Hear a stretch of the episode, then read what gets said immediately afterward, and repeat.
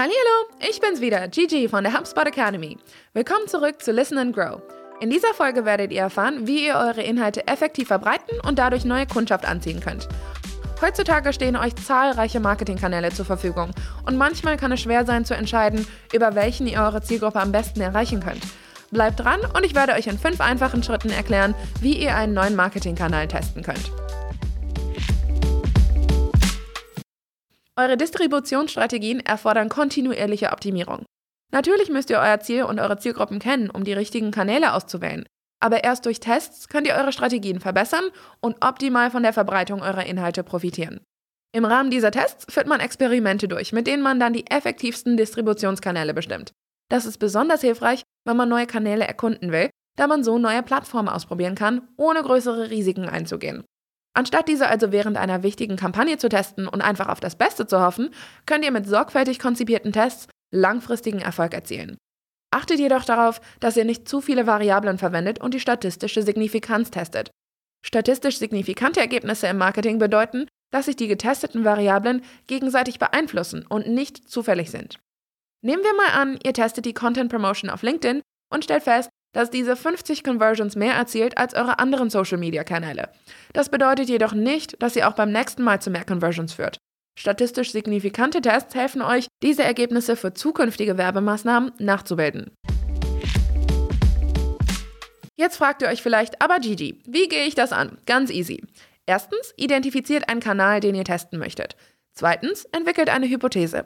Drittens, entwerft den Test. Viertens, führt das Experiment durch. Und fünftens, analysiert die Ergebnisse. Sehen wir uns die einzelnen Schritte aber einmal näher an. Also, zunächst bestimmt ihr, welchen Kanal ihr testen möchtet. Die Auswahl des Kanals hängt hierbei von euren Zielen, eurer Zielgruppe und den vorhandenen Ressourcen ab, die euch für die Werbezwecke zur Verfügung stehen. Veranschaulichen wir diesmal an einem Beispiel.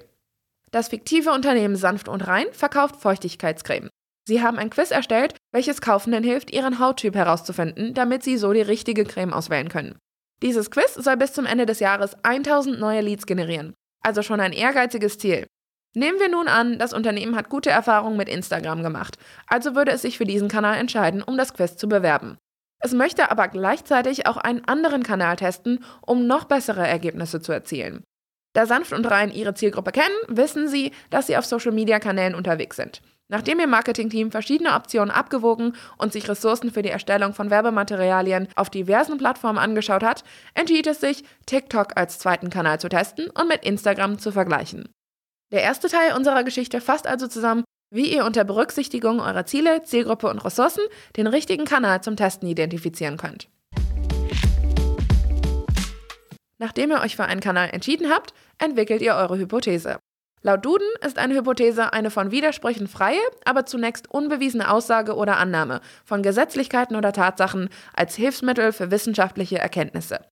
Wie bei einem wissenschaftlichen Versuch dient sie euch als Orientierungshilfe für euren Test sowie als Maßstab, die zeigt, ob sich eure Erwartungen erfüllt haben. Kommen wir noch einmal auf unser Beispiel zurück.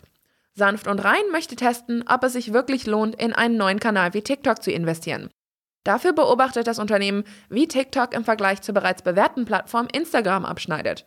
Das Unternehmen stellt dazu folgende Hypothese auf.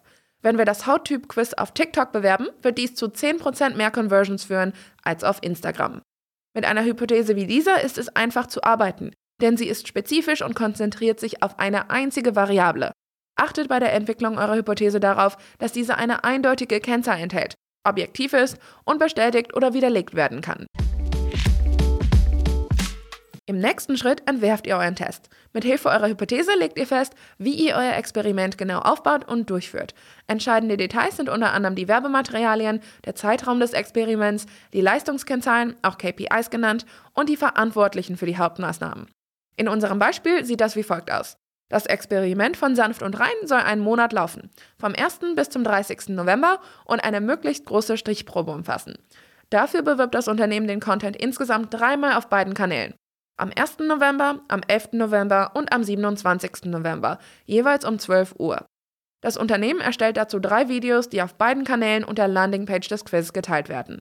Als KPIs werden Conversions festgelegt und Verantwortliche werden natürlich auch bestimmt. Rane erstellt die Videos, Jacqueline führt die Werbeaktion auf Instagram durch und Markus verfolgt die Werbung auf TikTok. Eure Experimente sollten mindestens genauso viele Angaben enthalten.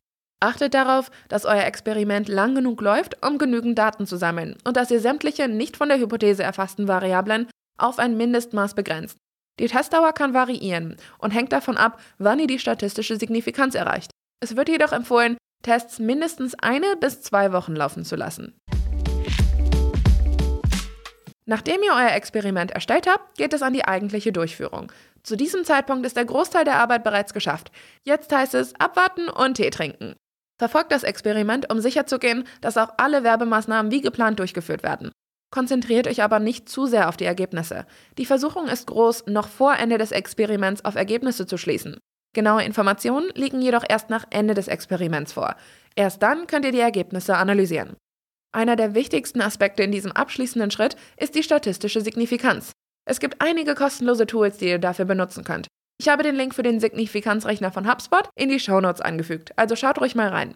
Es ist auch wichtig zu überprüfen, ob eure Hypothese richtig war. Kommen wir ein letztes Mal zu unserem Beispiel zurück. Nach der einmonatigen Testdauer findet Sanft und Rein heraus, dass die Landingpage des Quiz innerhalb dieses Zeitraums 2000 Aufrufe verzeichnet hat. Über Instagram konnten 150 Besuchende konvertiert werden, was einer Conversion-Rate von 8% entspricht. TikTok hingegen konvertierte 390 Besuchende und erzielte somit eine Conversion-Rate von 20%. Mithilfe eines Signifikanzrechners kann das Team dann die statistische Signifikanz des Tests belegen. Die Hypothese erwies sich als richtig. Schließlich generierte TikTok 12% mehr Conversions als Instagram. Das Experiment bestätigte TikTok als zuverlässigen und somit effektiven Kanal für zukünftige Werbemaßnahmen. Eure Analyse sollte Kennzahlen enthalten, die für eure Strategie zur Content-Distribution relevant sind. Wenn sich eure Hypothese als falsch erweist, wisst ihr zumindest, welche Kanäle die Mühe nicht wert sind. Das waren sie also, die fünf Schritte zum Testen neuer Kanäle. Identifiziert einen Kanal, den ihr testen möchtet, entwickelt eine Hypothese, entwerft den Test, führt das Experiment durch und analysiert die Ergebnisse. So könnt ihr wiederholbare und statistisch signifikante Experimente entwerfen, damit ihr euren Ergebnissen vertrauen und sichere Schlüsse ziehen könnt. Je mehr ihr testet, desto mehr lernt ihr.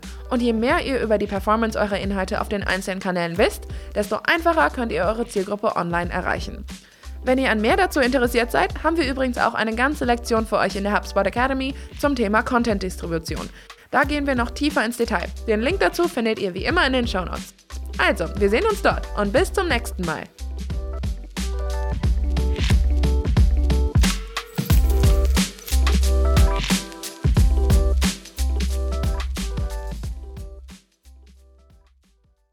HubSpot. Wachstum mit System.